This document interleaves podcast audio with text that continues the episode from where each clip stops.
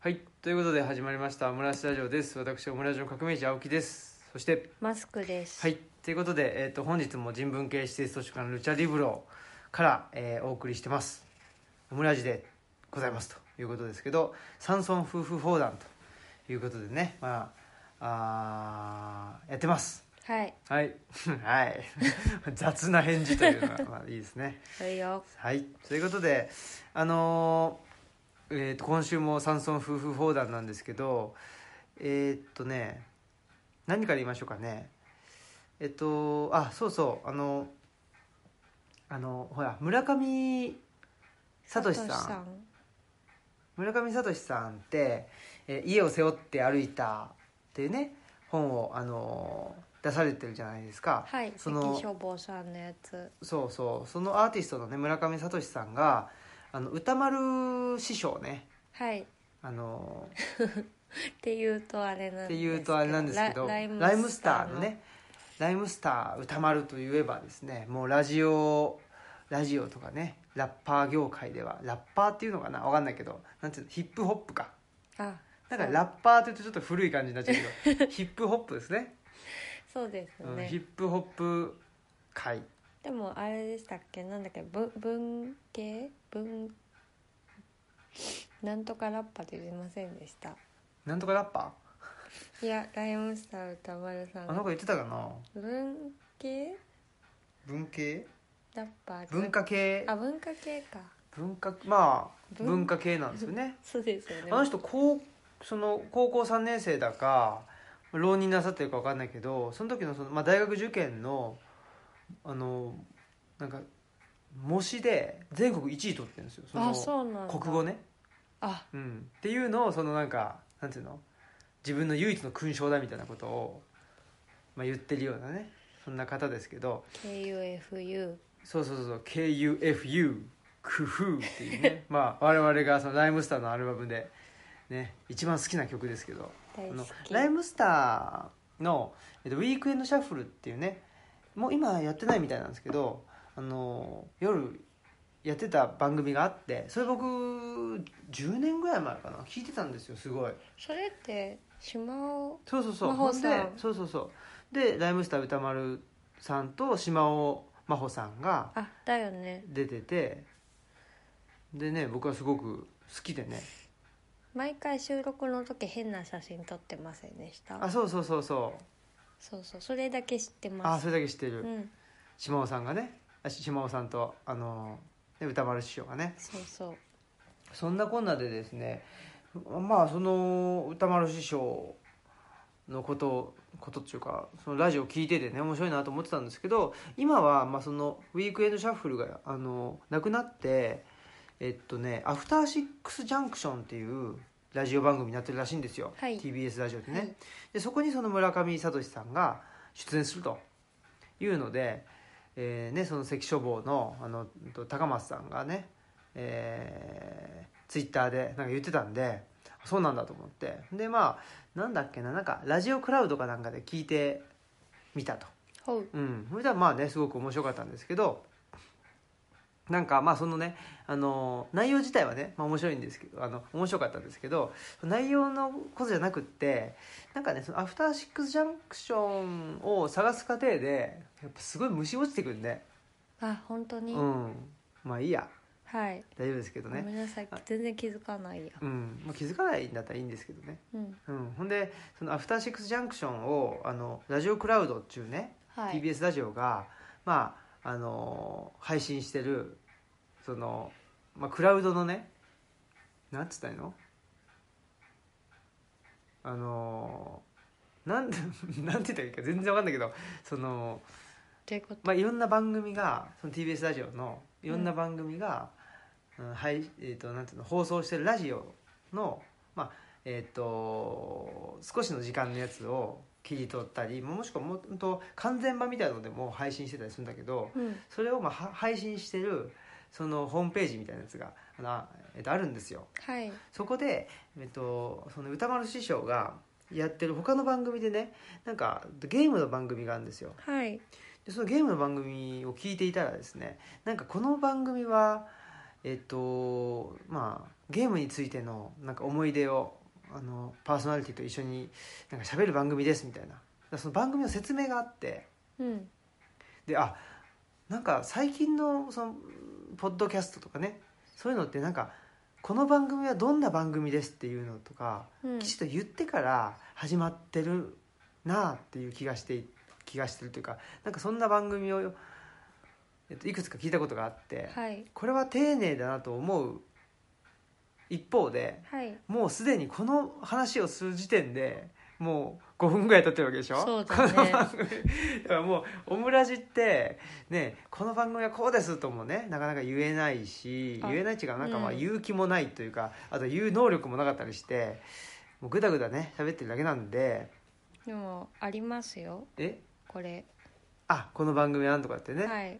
まあ、そういうジングルもありますけれど、はいそっかじゃあなんとかわかるんかなみんな。そうなんじゃないですあかそういいやそれを毎回最初にやっぱり流した方が流した方がいいってじこゃとあだよね今流そうか行きましょうかはいこの番組は、図書館、パブリックスペース、研究センターなどを内包する人文地の拠点、ルチャリブロの提供でお送りします。はいこれで提供でお送りしますだからあんまりほらこの番組の内容がどうとかっていうことではないかもしれないけどまあルルチャリブロの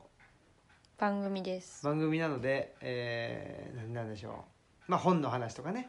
そうだね日々の話とかね図書館のね、うんこととあかとはまあ大概はムカつくやつの話って いやうめてあいつが気に入らねえっていう話がねまあ多いですけどこの番組は文句を言う番組です 文句を言う番組そうですね でもね今日はあの開館日だったけどたくさんお客さん来たんですよねうんまあ来ない日もあるし来る日もああってでもでて今日はまあうんうん来た方来た方かなうんうん、やっぱりまあ暖かくなってくるとね、あのー東吉野村に行こうかなんつって考える人もいて、まあ、そんでせっかく行くからっていうねことでなんか調べてるうちっていうのもあるかもしれないし、ねえーまあなんだろうな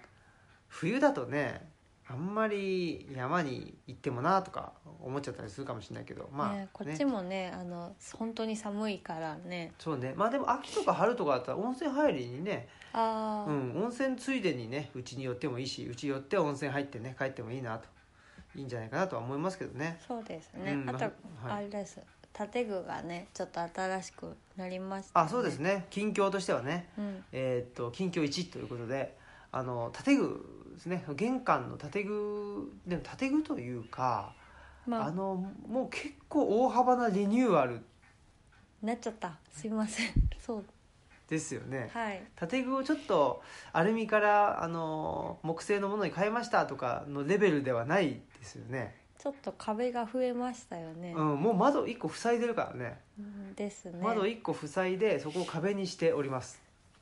でって感じですねそうそうそうしかも新しく入れた建具は結構細いのでちっちゃいね、うんで入り口がちっちゃくなったよねうんまあ入り口はまあ入り口はそんな変わんないんだけ変わんないというか入れるスペースは変わんないけどあのやっぱしなんていうのかなルチャリブロのあの外ね、えー外観外観っていうかな外から見るその顔の部分はだいぶ印象変わったと思いますけどね変わってしまいましたね うん、これはどうなんですかこのルチャリブロのねあのデザインを担当してることでおなじみのマスクさんとしてはいや好きだしちょっと変えたかった部分もあるので、うんあのまあもうちょっとだけ手入れ自分たちでだい今日大工さんにやってもらって、うんあとはもうちょっとだけ自分たちでやらなきゃいけないとこがあるなと思うんですけどでもめっちゃ好きですねうん、か変わっちゃこの時期に変わっちゃっていいのかっていうのはちょっと分かんないんですけどそれはどういうことですかいやなんかあのイラスト、まあ、ホームページとかに載っているイラストと全然違うくなってしまったなみたいあなーどうなんだろうねその辺ってね全然違うなって思うのか、まあそれともどう思うのかな、まあでも別に最初こあのこういうとこから始まったよっていう意味であのまんまでもいいのかなあーそうですねまあ原点はここですだってさうん、あのサグラダ・ファミリアだってさああどんどんどんどんっていうかまだ完成してないわけでしょ、ですうね、ん成長する桜田ファミリアと を持ち出すというすごい よねねまだほら成長したりしなかったりするいう期待ですねということでおなじみのルチャリブロですんで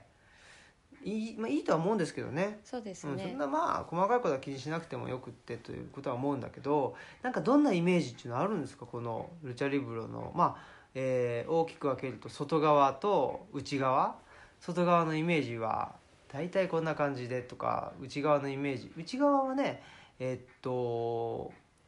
あれ何時計っていうんですかポンポンポンポン柱時計柱時計柱時計とか踏み机とかちゃぶ台とかちょっとま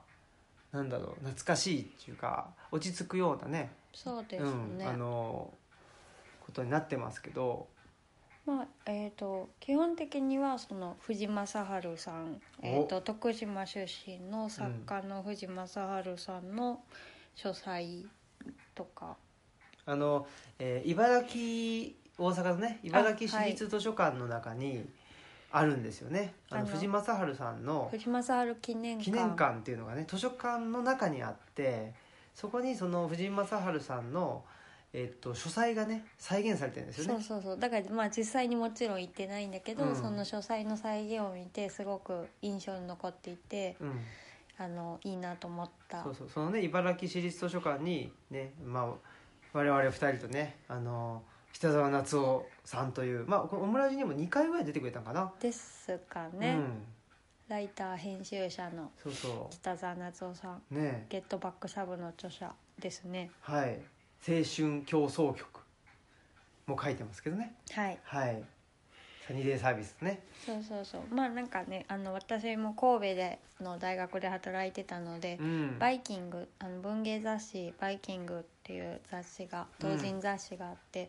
まあ、それを作ったのが藤正治さん、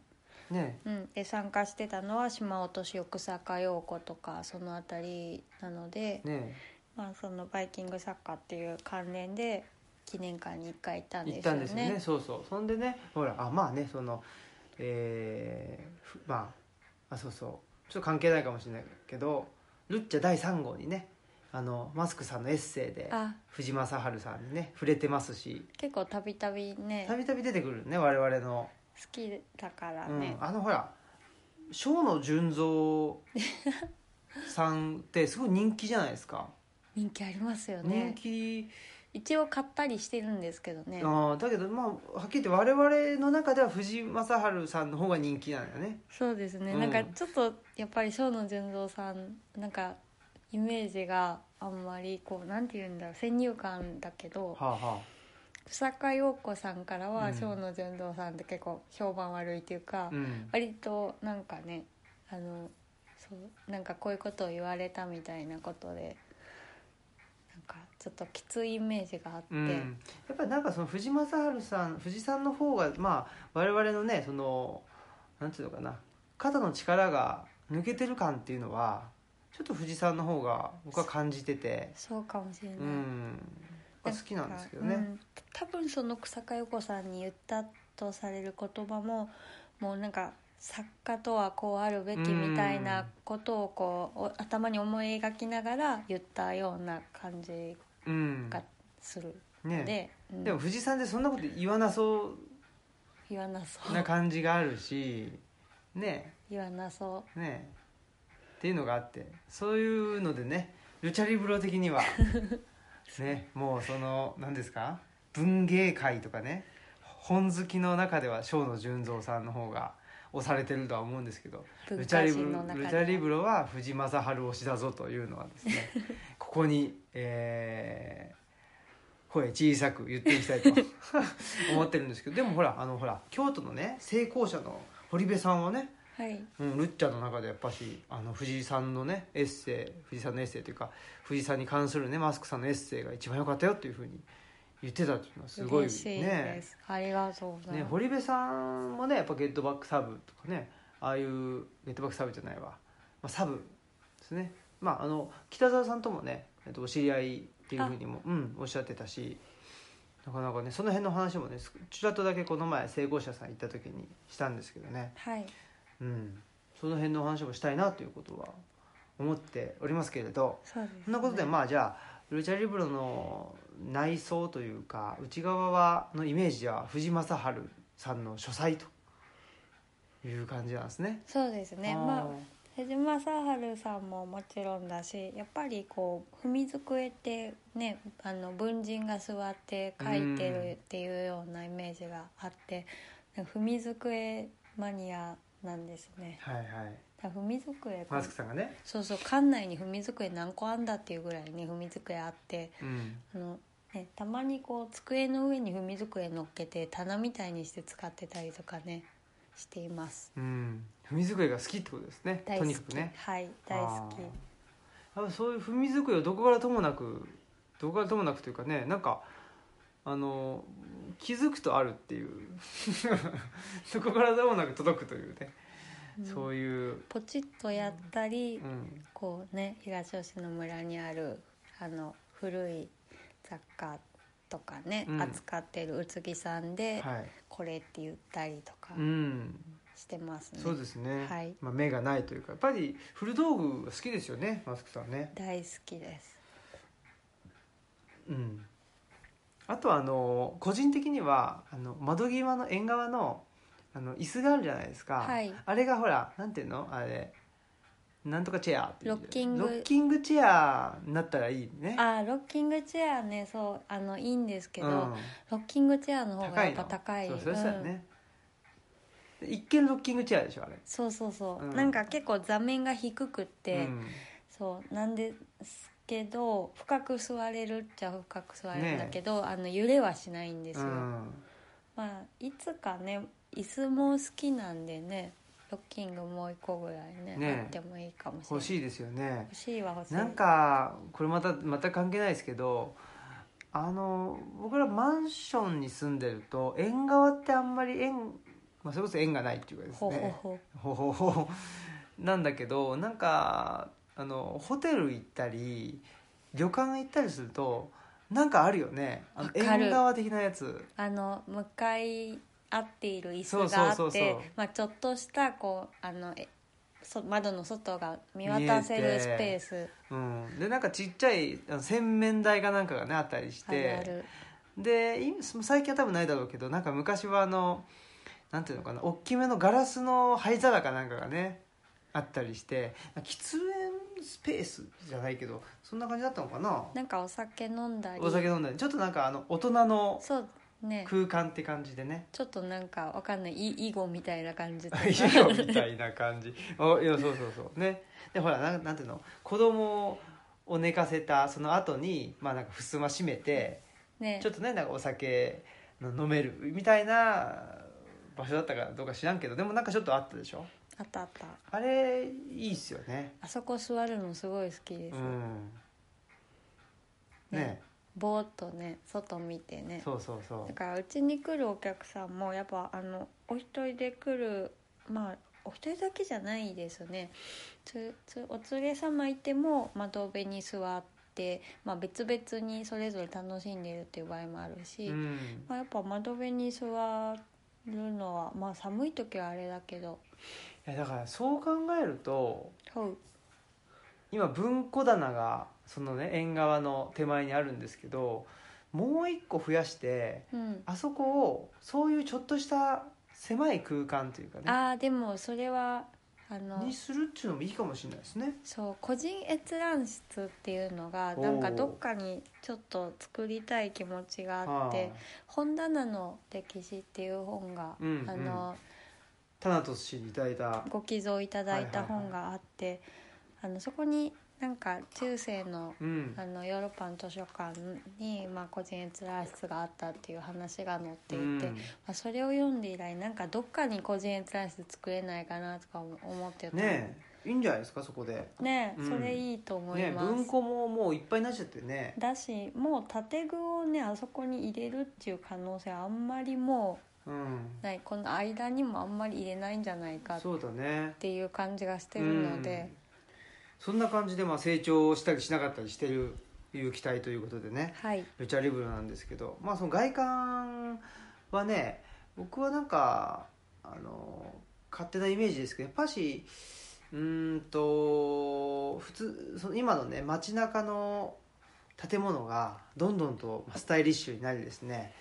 えっ、と近代まあそれを近代化と言っていいか分かりませんけどなんかやっぱりそのす洗練されていく中でやっぱりこの木をどんどんと我々増やしてるじゃないですかそのはいアルミサッシではなくして、やめてますねやめてで木にしていくっていうもうどんどんなんかねそのやっぱりアジア感が出てきてるっていうのが僕はあってそうするとその梅の木もねもうぼうぼうに伸びてたりするじゃないですか梅の木とあのなんだっけうんこ拳じゃなくてえっ、と白木蓮雲クレンとかもまあ日当たりが良くなったっていうのもあるしもうどんどんなんか育ってるっていうのがあってねそうでです一ね回ねあのうちの大家さんがね、まあ、すごい優しい大家さんですけどねあの新平さんはなんかあの草がボーボーなのが好きなのかなみたいな感じ でその聞かれた聞かれたという私ねが いことがありましたけどでもねやっぱボーボーなのが好きなんですよね、確かにうん、好きだと思うわだからやっぱりピシッとねそ揃ってるっていうのも、まあ、すごく綺麗でそれを見てるのはねこっちとしてこっちとしてというかそのえー、とそうね、まあ、他の家でそういう状態になってるのを見てるのはあ綺麗だなと思ってね整備されてるなと思思うんですけど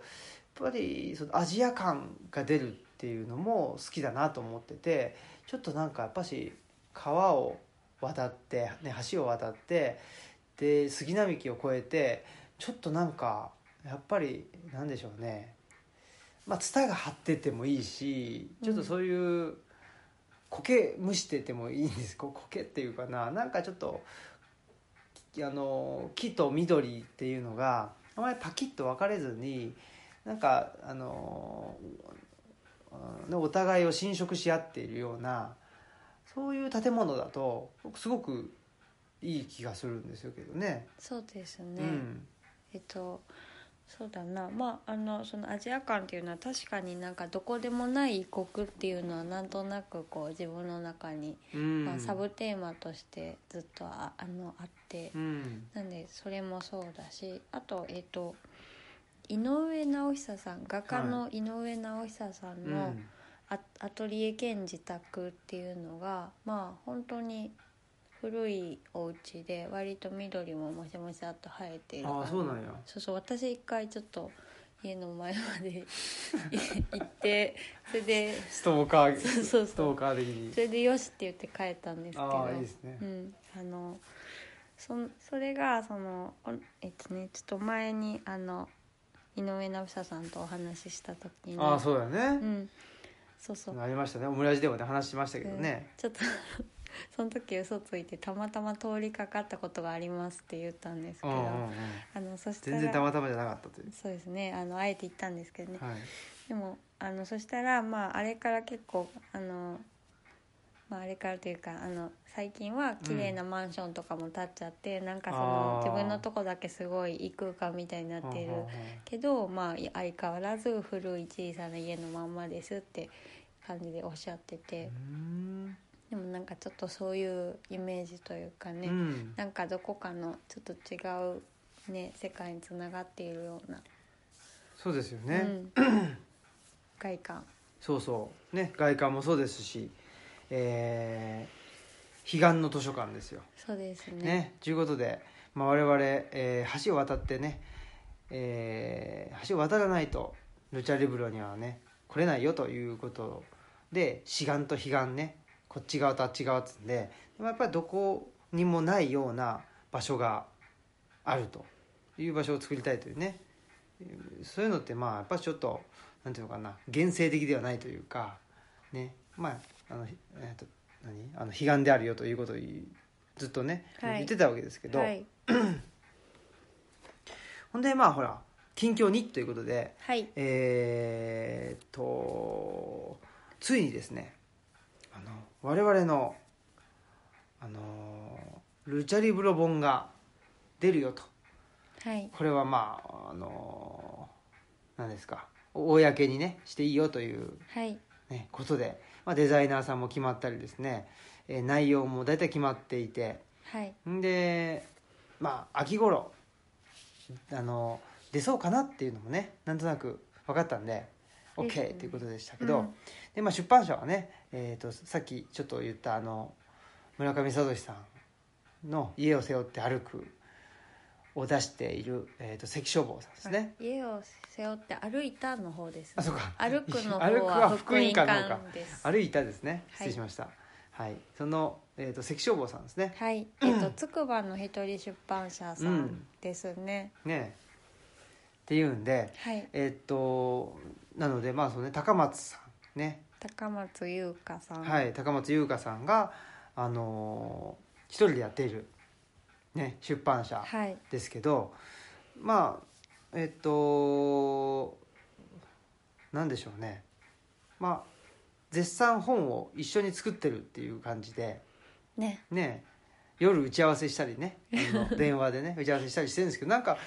なんかそのなんつったらいいんですかねあの打ち合わせ、まあ、10分ぐらいなんだけど なんか関係ない話の方が盛り上がってねドラマの話。ドラマの話とかめっちゃ盛り上がってね なんかそうそうね関係ない気がするけどみたいなことでねた盛り上がったりとかうん楽楽しい。しいっすね、はい、だからまあ本楽しく本作りできるってのはいいですよねそうですね。うんあの、今ね、あの。東吉野でのイベントに向けて、その東吉野のメンバーでうん打ち合わせしてるけど、うんもうそれも本当にね、なんかそね、わちゃわちゃうわちゃわちゃでねなんか結局いつカラオケに行くかみたいな話とかなんかそんなようなことにななまあそれでいいっていうかねやっぱりなんでしょうねそれはそう思いますねあのー一緒に集まって楽しいとかね話してて楽しいから楽しいからとかた楽しいことが結果的に何かねみんなで仕事になったりとかあの企画になったりっていうのがやっぱり一番いいんじゃないですかね。そうですね。うんなんかそういうものがこう仕事であっていいんじゃないかと思っております。ねえはい。だからやっぱりまああのー多分ね他の著者の人とかもそうだと思うんですけどやっぱり変そのなんていうか出版社の名前自体というよりはやっぱり編集者の人なんでしょうねとの関係なんでしょうね。そうですよね。うんでやっぱりこうなんだろう二人三脚だなって思うので、それがこうねなんか雑談できない感じだとちょっとね大変なのかなって。うん、ね関係ないことをねあの喋んないでくださいとか言ってねね本のことだけあの言ってくださいとかつって言われてたらねでもやっぱりそういうふうに言う場合は誰かにそういうふうに言われたことがあるのかもしれませんね。ねまあ、それもそうだ、そうかもしれないし、まあ、著者の方もねもしかしたらそういう人もいるかもしれないもんね。確かにうんまあ、わかんないけどねなんかそのたくさん抱えてる人だったら、もうと早くしてくださいってねうん、言うかもしれないですそうやねなんかだからななんていうのかなこの、まあ、高松さんとね我々のなんか暇感がい一緒なのかないや暇じゃないいじゃんだから暇じゃないけど我々もそうだしそうそうそう高松さんもひ、ね、ひ暇じゃないけどなんやろうねなんか何、でもそうですね、うんそのなんとなくなんかなんかあのひなんでしょうねこうよなんなんでしょうね貧しいのに与えたいとか なん貧かしいのに与えたい。よくわからないうんこのやっぱりねキキーワードがね出ますよね何でしたっけもう一個のキーワードはえ何でしたっけなんだっけななんかここのとこ連日高松さんとね電そ話うですでね盛り上がってたけど母性がね溢れ返ってくる時期がねあるとかいう話とかねそう,、やうね、んあのドラマの話とかねまあドラマの話はねえうんだからその高松さんとあのねあの戦争の歴史を研究している山崎正弘さんとうね、ん私山崎さんと本当にドラマの話ばっかりしててそうそうだよねなんですなんでドラマの話したら楽しいだろうなって思いましたねちょっとだからこの3人の ね山崎高松マスクの3人のドラマトークねをいねやってみたいですね多分噛み合うと思うんですよねうんと思思いますね、うん面白かったですねその視で点ほら微妙にやっぱ視点が違うでしょみんあなあそうですねあの高松さんはね「恥恋が好き」っていうね、初めて恋をした日に読む話うんうんが好きって言ってましたよねね、多分山崎さんはね何ああのイケメンがとかは言わないからねそうですねあのいイケメン見ようと思ってないでしょ多分だって見てないですね山崎さん は山崎さんは基本的にその権力に そう立そうそう立ち向かうどうどう向き合うかどう向き合うっかってねていう一貫してるからねやっぱりなんでしょう素晴らしいですねやっぱり戦争的なうんまあこうお強大な力に直面した時に人間はどうするのそか、のいどこまで個人でいられるかみたいうな、ん、極限状態でそうそうそうそうねっていうのがやっぱり山崎さんの生きるテーマ関心とそう生きいるうテーかマですよだねと思いますね。それはやっぱマスクさんは共通してますよねあそうですうん、ねそ、こがねそうそうだと思いますねだからそうそう獣になれない私たちの見方が本当に一緒で、ね私なんか、はい、バーガーキングで山崎さんにあのバーガーキング ね、はい、な獣くなっちゃったけどねそうそうそうそうもうねあまだまだあんのかなもうもうそろそろなくなっちゃうけど、心斎橋のバーガーキングね、うで獣になれない私たちの話をしたくて「あのあれ獣になれない私たち最後まで見たんですけど」って言ったら「どうでした?」って 「どうでした?」って言われて「でめ私はめちゃくちゃ良かったんです」って言ったら「あ私もです」って ん、だからそのほら獣になれない私たちの一般的な評判がそんな高くなかったっていうのがあるから、ってことでしょそうそうですねんなんか賞は取ってはったんですけど、ねその一般のその一般受けしなかったっていううのん、が、一般受けはしてないみたいだったんで、なるほど多分山崎さんも自分は面白いと思ってるけどどうなのかなっていうのは思ってたんじゃないですかねマスクさんはどうかなっていういやなんか本当最後であなるほど本当だなっていう感じですごくねうんなんかね収束したっていうかうん、うん、そうはい思いましたねだ、からなんでしょうね僕もそういう関心は共通してるとは思うんですけどねなんだろうなあんまりまあドラマもうんドラマね昔あの「踊る大捜査線」見てました よ僕ほらななんていうのなんかそのはまあ自分で言うのもなんだけどそ の織田裕二感があると思うんですよわ、かる僕わかります、うん ちょっとでもそれショックなんですけど、うん織田裕二お織田裕二感がちょっとねなんだろうななんかシリアスになりきれなかったりとか なんかちょっとそんなにねまあ、失礼だけどああんまり物事を深く考えてねえだろみたいな あの感じがやっぱりちょっとねじな我ながらね僕もそなんかあれって思っちゃったけどもしかした らと思って気なんかねづきたくなかったです、あのワムはワムをカバーしちゃうあたりとかね いいっすよねやっぱりなんかねえオーバー・ザ・トラブルって感じでやっぱりいいなっていうのはありますよねでこの前あのちょうどマスクさんがね夜いない時があったんですよはいで僕なんかあのーやっぱり部屋が静かだとなんかつまんないなと思ってたのであのーなんかねもうちょっとアマゾンでね「踊る大捜査線」のムービーのやつをねちょうどやってたんですよえっ、と小泉京子ですか小泉京子のやつかなはいであれが1でしょあはいうん、でまあいくつかあるんだけどでその1を見た時になんかやっぱしあのなんていうかねああ踊る大捜査線がヒットした理由が分かるなっていうのもあるしあの自分がまあ高校生ぐらいかなの時に見てたのとはやっぱり違った視点で、あうん、やっぱりそのサラリーマンのあはい悲哀というかねああその組織の中で自由に動けないでもあのーなんていうのかな、まあ、それこそなんだそのねほら言うじゃないですか はいあの事件は会議室で起こっているっていうあ違う ねなんだそりゃ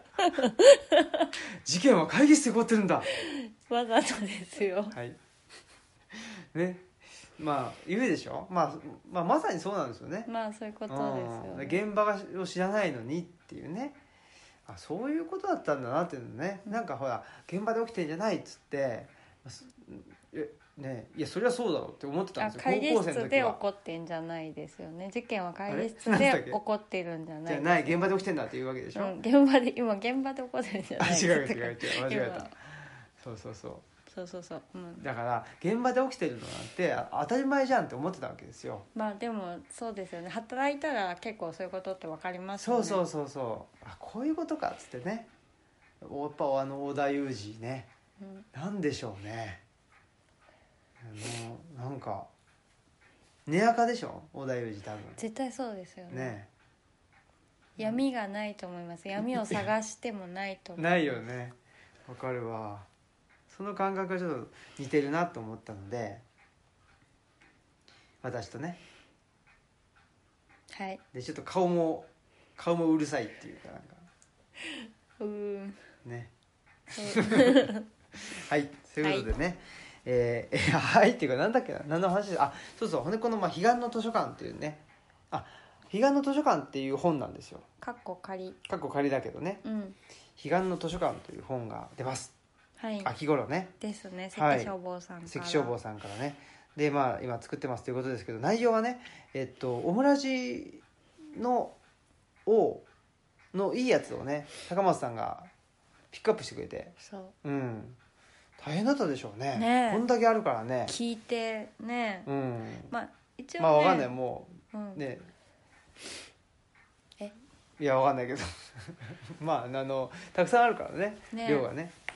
でもね、うん本当になんかそれとプラスエッセイっていう感じですかそうですね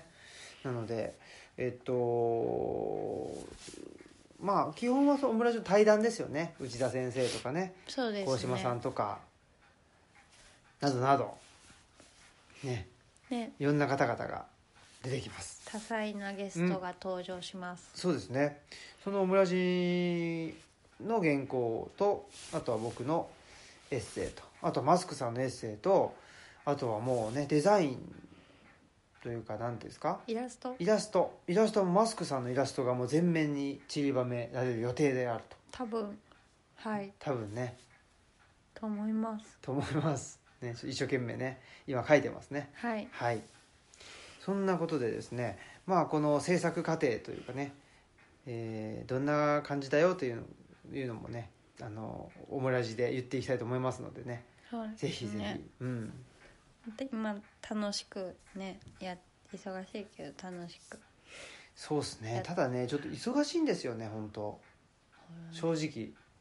うんまあほ本だけじゃなくてねすごいそう全部忙しいそうなんですよどうしようって感じだけどねまあねだけどまあもっと忙しい人はねもっと忙しいからね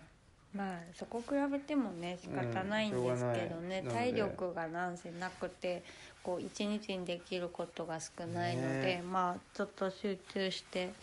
やっていくしかないですね。そうですねはい、ということでねこれ関係ないけど紅茶家電のクラフトティー贅沢絞りオレンジティーあクラフティーかっていうのねはい、あってこのフルーツティーみたいなのが最近あるんですよ売ってるんですよあるねオレンジとかあとピーチとかねうん、それちょっとハマっててですねただこれちょっと少し甘いんですよ、甘いね、うん、これいらないんだよなあーでもそうだね香りだけでよくっていやなんかでも無糖の紅茶その市販のやつで無糖の紅茶ってすごい少なくて本当にあのジャワティーぐらいしかないんです懐かしいですね大塚製薬、うん、たまに売ってるけど見たら買うけうど、ん、見たら買うのね なんかめったにないんでジャワティーストレートってあ美味しいよ美ね味しい美味しいだしやっぱ無糖でいいいいんです何なんだろうなんでその砂糖入れちゃうのって感なじよんでねでしょうね紅茶の方が早くダメになるんですダかメなのかなねかな、緑茶だったら平気なってのことなんでしょうかわからないですねわかるわジャワティーねあとその大塚製薬でいうとあのポカリスエットステビアっていうのがねあれあおあれ好きだったんですあよなんかお何とも言えない中途半端な味っていうのが ね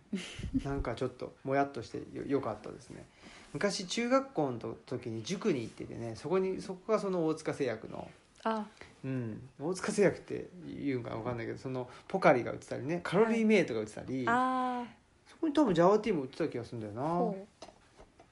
あの自販機って今あんのかな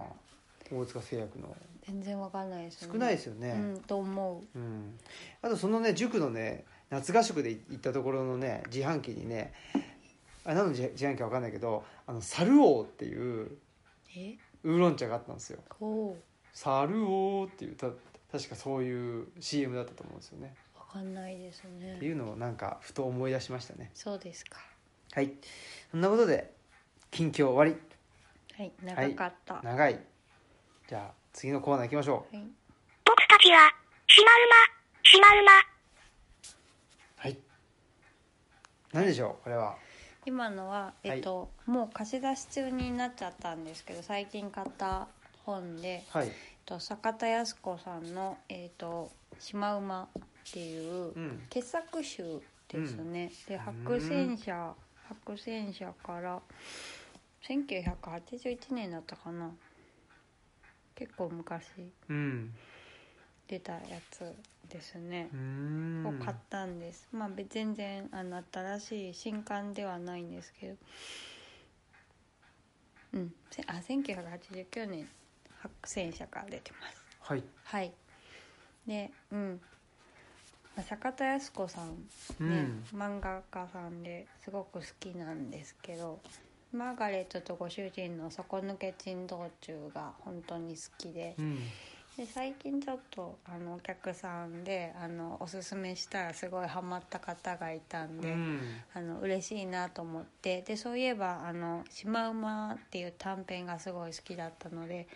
それが収録されてるものが欲しいなと思ってあの傑作集を買ったんですね。おおでまあこのマーガレットとご主人の底底抜け珍道中はこう、まあ、歴史だったり、ね、民族だったり好きな人は結構ハマるんじゃないかなと思う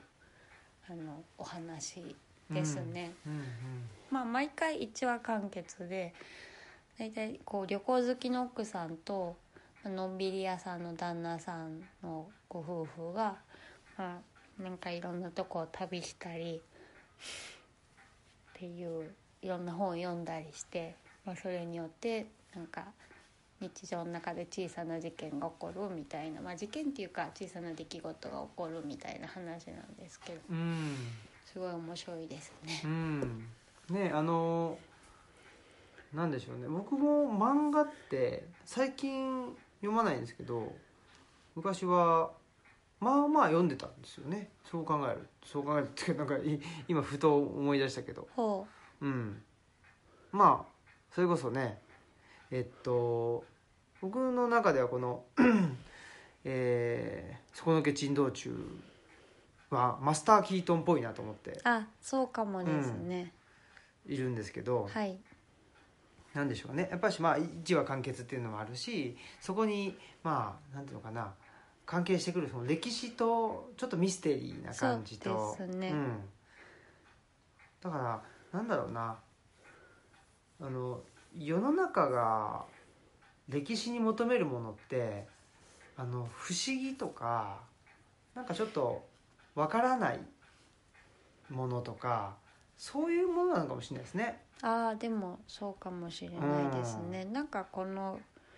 マーガレットとご主人の底抜け珍道中はあの昔 NHK でなんかテレビシリーズで外国のやつで「15の不思議の物語」っていうのがあったんですけれど、なんかその雰囲気とも似ているから確確かにこう不思議さと不いうか思議さだよね、うん、だと思いますね、うんうんなんかそれがすごくそのあのえ、えっと、絵のタッチとあの合っててねその、なんだろうなお大きな不思議じゃないしなんだろうねなんかそれを解決しないと地球が滅亡するとかいうわけじゃないんだけど本当に日常の日常のね、はい、うん、そういうなんか不思議さと絵のタッチがすごくあの合ってる漫画だなっていうのは思いますね。そうですね、うん、だからもう夢ちょっとこう歌だねしたら夢の中で、まあ、昔の風景じゃないかと思えるようなうん風景を見たとか、まあ、本当にそれぐらいの小さな不思議なんですけれど、うんまあ、そこが結構ね面白いなと思います。そうですね。だからあのね、まあルチャリブロもにもね、まあ人文系指定図書館とか言ってる言ってますけど漫画もねありますしね、はい漫ま画あ、そういう意味ではまあ、うんなんでしょうね別に人文系だからっつって難しい専門書っていうだけじゃなくてやっぱりそれに関する本であったらね雑誌もあるし、ね、漫画もあるしということでですよねはい、はいであ最近もう一冊はいはいはい買ってやっぱり歴史と関係してるんですけれど、あのスケラッコさんの「平太郎に怖いものはない」後編で、えー、とこれはリード社うんで本当にあの2019年5月に出たんで本当最近出たやつですよね、でえっ、とスケラッこれコまだ僕読んでないなあそうかうんそうスケラッコさんってこう割とそのまあ歴史というか、まあ、忌憚といううか、んあの何かこう民族っぽいね、うん、ベースにその、ね、言い伝えがあるようなこうものをなんか根っこにしてそれを現代に持ってきて漫画にするっていうようなあの作品が続いてるというかのかなっていう感じがする。うんかん、えーするんですけどもこう「平太郎に怖いものはないも」あの広島の三好のえっ、とまあ「伊能もののけ録」って呼ばれたり「三好実録物語」っていうふうにうんまあ、行ったりしてあの近世に伝わる書物で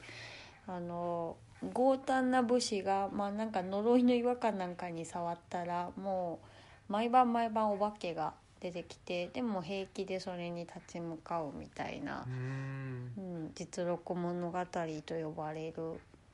あのき祈願ですねきっとね祈願かながあるんですけれど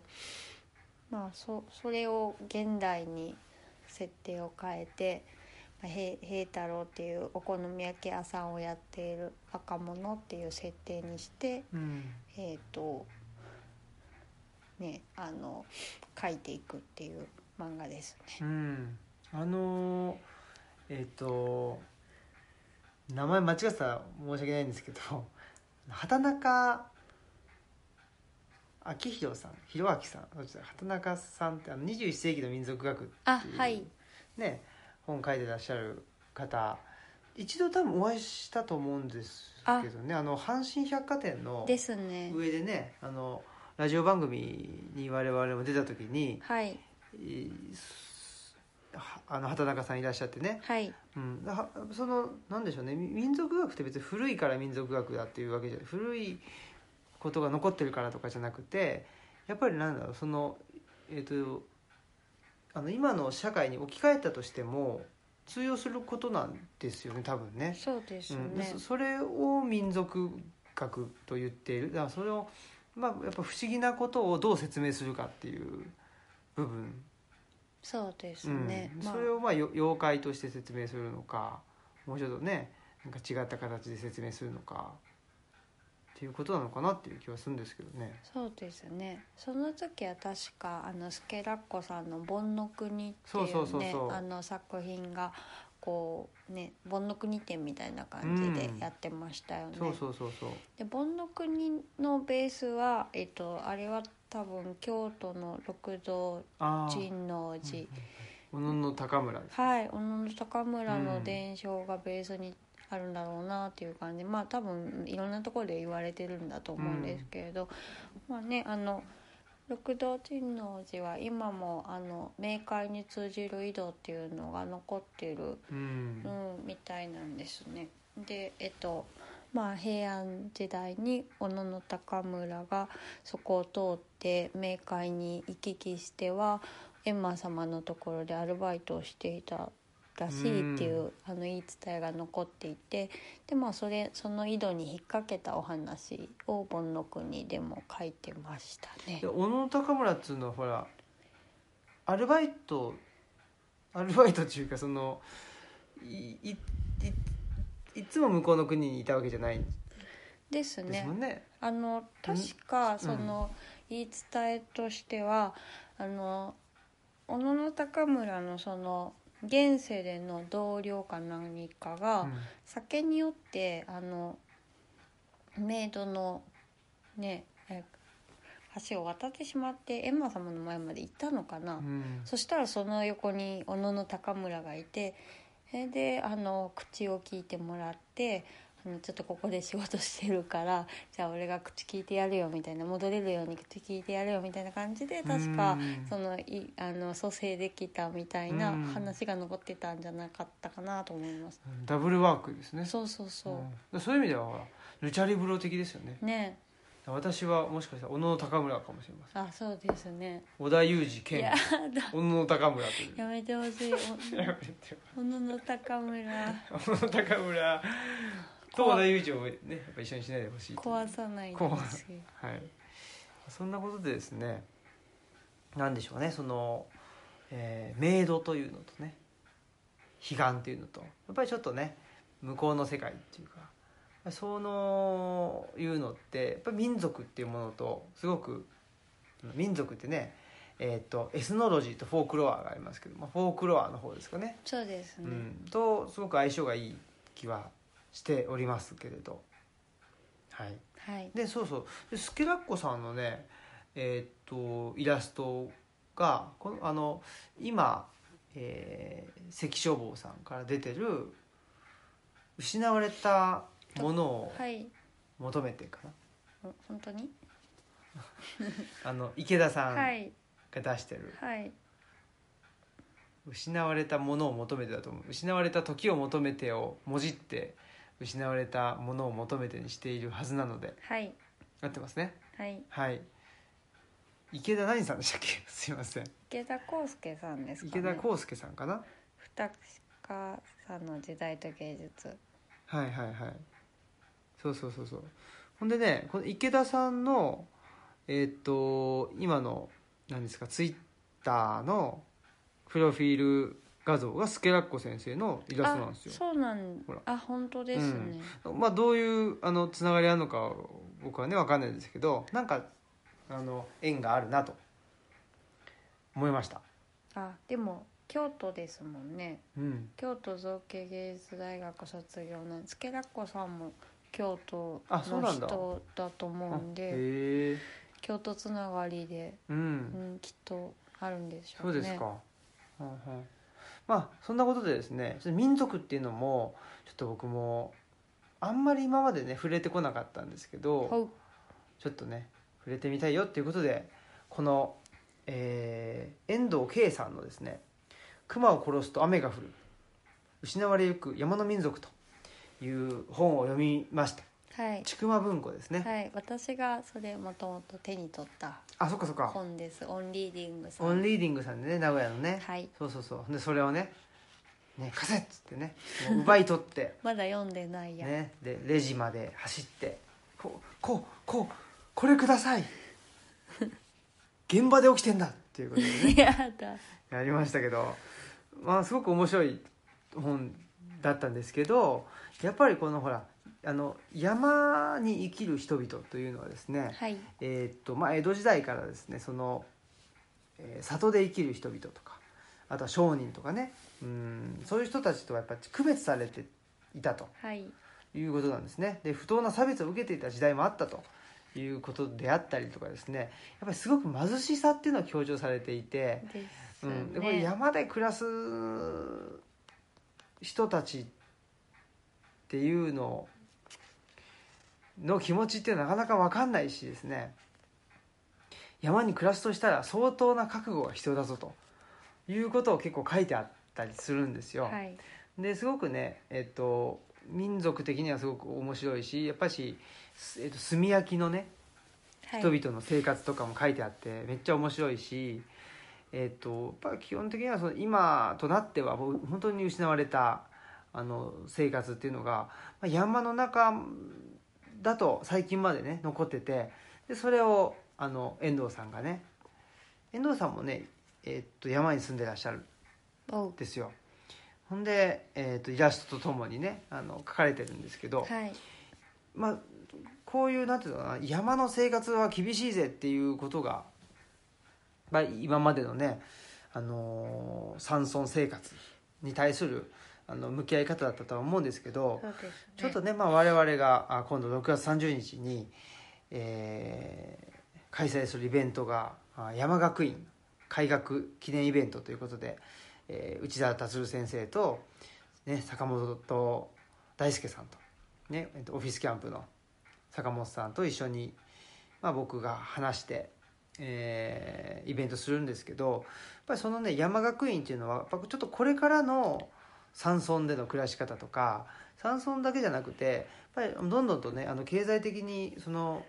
貧しくなっていったり定常化型の社会定常型の社会になっていくとだからその経済成長に頼らずに生きていくためには、まあ、今までのうん今までのじゃないなあのこれからの山での生活だからその物質的なものに頼るんじゃなくてやっぱり自分の、うん、と好きなことっていうのを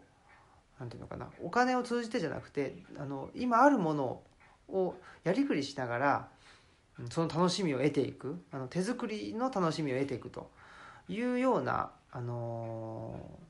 じゃあそのためには自分だったら何ができるのかなっていうそのアイデア出しの場所として今度のね6月30日の山学院というののイベントをしたいなと思っておるので。はいこういうですね、まあ、この熊を殺すと雨が降るですごくね、えー、と一つ一つはねああこんな生活をしてたんだということは思ったんですけどこの貧しさっていうのをどう捉えるかっていうことがまあ今までは貧しいんだから耐え抜けるものが暮らせたんだということだったと思うんですけどちょっとこれからはね、えー貧しいかもしれないけどやっぱりその中でじゃあどう楽しみを見つけていくのかとか貧しいからこそおーできるなんていうのかな健全な暮らしみたいな部分かなその辺をみんなで楽しみながらやっていくっていう方にですねあの我々山学院としてはあのそういう生活だったりそういうなんかメンタリティを提唱していきたいなとはい思ってるということをですねこの「熊を殺すと雨が降る」を読んで、まあ、思ったよとはいいうことなんです。まあ、一つ一つのねうん事実として面白かったのはねまあこれあまあ本当にいろいろあってねやっぱりそのチェーンソーがもたらしたものっていうのがねほあってやっぱりそのなんていうのかな、まあ、あのチェーンソーの前っていうのはと、まあ、斧とかねそういうもので切ってたわけでしょもちろんね、伐採してたわけだけどやっぱりそうするとですねまあ人間が1日で切れる量っていうのは決まってたわけなんですよ。うはいうん、だけどやっぱチェーンソーが出てくるともう人間が1日で切れる量以上のものを切ってしまってもちろんそのなんていうのかな切りすぎちゃうってはいういこともあるし、その肉体にもああ白老病そうそうそうになるっていうことですかそうですね白老病とかねまあ難聴もそうだし、っはいていうことになってしまうっていうんで、まあ、確かにねまあちょっと考えりゃそ,、ね、それはそうだなと思うかもしれないけどこういうなんていうのかまああの便利になるその生産性を上げるっていうために機械を使うっていうことはやっぱり本当に超一短で、えーその一短の部分がもう、あのーこれからどんどんと出てくるんじゃないかなっていうふうには思いますね。そうですねそのチェーンソーだってね初めて出てきたらその使いすぎたら、ね、白老病になるっていうこともわからないですよねだってそれ使いすぎて見たこともないわけですしそうそうそうそうね、いやだから本当にね我々はほらあの東吉野村で図書館作って社会実験って言ってるけどあのー街でねあんなに高層ビルをガンガン建てたりして僕あれ自体が本当に社会実験でああそうですねすごい実験的なことしてるのになんかみんな実験だと思ってないでしょそうですねだってあのビル建ててねどうどどのぐらいのビル風が発生するとかそんなん絶対あの計算してね建てたりはしてないわけでしょそうですね、うんだからものすごい実験ですよねそのうん、だから今ちょっとこう田舎に住んでいて、うんなんかこう台風が来るたびに、えっと、町に住んでる友人から「え大丈夫あそこ危ないでしょ」っていうふうにあの連絡がくるんですね、うん心配してくれるのはありがたいけどなんか町の方があのゲリラ豪雨とかうんのものすごい突風とかうが、んあのある気がしていやそっちの方が正直大丈夫って思ってるんですねねあの東,、まあ、東吉野村じゃないかこの鷲川やっぱね谷のせいか全然突風とかっていうのは結構少なくえてそうねはい、意外と、ね、穏やかだなっていう感じなので、はい、なんでしょうねやっぱりその自然の影響を受けた方がいいっていう気がするよねそうですね、うん、ちゃんとねなんかだから無理に制御してるから、こう地下道に水がね溢れたりとかねあのすごいビル風が吹いたりとか、ね、逆に大きくしてないかいっていうのがすごい思いますね。そうそうそうねやっぱりその抑え込んで見て見ないふりをしてねあの溢れてくる溢れてきたらああー溢れてきたと言って騒ぐっていう感じになっちゃってるからそうですもうちょっとねきちっと、ね、雨が降ってたらあー雨が降ってるわと言って、えーじゃあどうしようっていうねもうその時点で考え始めた方がいいよっていうことですね。そうですね、もうもうね当たり前のことっちゃ当たり前のことなのかなって思いますしねねえだでもその当たり前がなんかやっぱり分からなくなってきたっていう感じはありますけどね、うん街中に住んでるとねそう何がだってほら気持ちとしてはねあの当たり前だと思ってるけどその見える現実とかねその育ってきた環境が全然当たり前のものにそぐわなかったりするとそれは自分の感覚がおかしいのかなって思っちゃうしね。そうですね、うんだからこっちに来てからのその頭が痛いから薬を飲んで止めて仕事を頑張ろうっていうのが街にいる時は当たり前うんだったんですけど、それがもうあのこっちに来てからちょっと皮が邪魔だからどけてくれって言ってるぐらいねなんか無茶なことえにうん聞こえるようになりました、そうねはいそうそうだから目やっぱりね目に見えるものも自然だし自分の中のいろんなあの体調の変化とかも自然なのでやっぱりそこの自然っていう意味ではやっぱりあの同列なんですよね、はいうん、山のこともねあのー山とか川のこととあと頭痛は同列であるという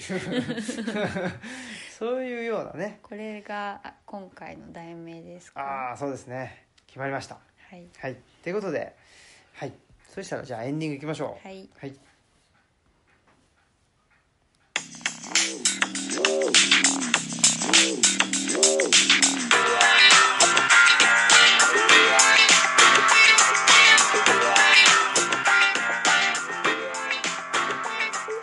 はい、ということでですね、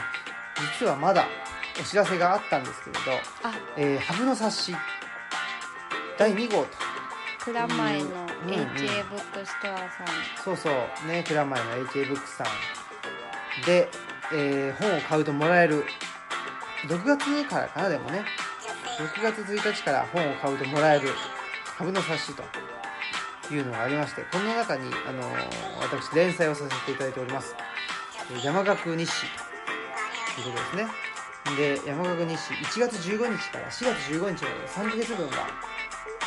あの記載されてますのではい。ね、この間に、えー僕と会った人はですねあ自分のことが書かれてるかもしれないと思って気になっていただいてそれで、えー HA ブックさんのねあのネットショッピングもできますんでねそこで本を買うとこのハブの冊子もらえるよというはい。ことですねでこれ僕のね、まあ、あの日誌もあれなんですけど、えーと友田トンさんとかね小野寺蓮介さんの文章もやっぱ面白いですしね山が山口文子さんっていうのかな山口綾子さんかなちょっとごめんなさい読み方がわからないんですが山口ねはい。パうリの。んあ山口綾子さんでしたあ失礼しましたはい。はいあとね松井さんも文章を書いていたりとかやっぱし、えー面白いですねすごい豪華ですよね。ねえそのお買い物したらもらえる冊子って。にしてはすごくね。ねにしてはっていうか、うん、なんかおまけって言ってる割には、そうですおよまけね以上のものがある気がしますね。はいうん。そんなことで、まあ、んはい。今回はおまけにおまけがついてるんですよねあ、そうですね。この中にですね、実はこの山山岳日誌登場人物相関図っていうのがありましてね、まあ、このオムラジリスナーだったらおなじみの、えータナトス夫妻とタナトス夫妻と、えー西尾勝彦さんの関係とかね はいこういう、えー情報も載ってますんではいぜひこれも手に入れてほしいですねはいあと山崎正弘さんの似顔絵と かねとこ鴻島さんの似顔絵とのギャップとかねあー見てほしいですはいということで、えー本日のお相手はオムラジオの革命児青木とマスクでしたさよなさらよなら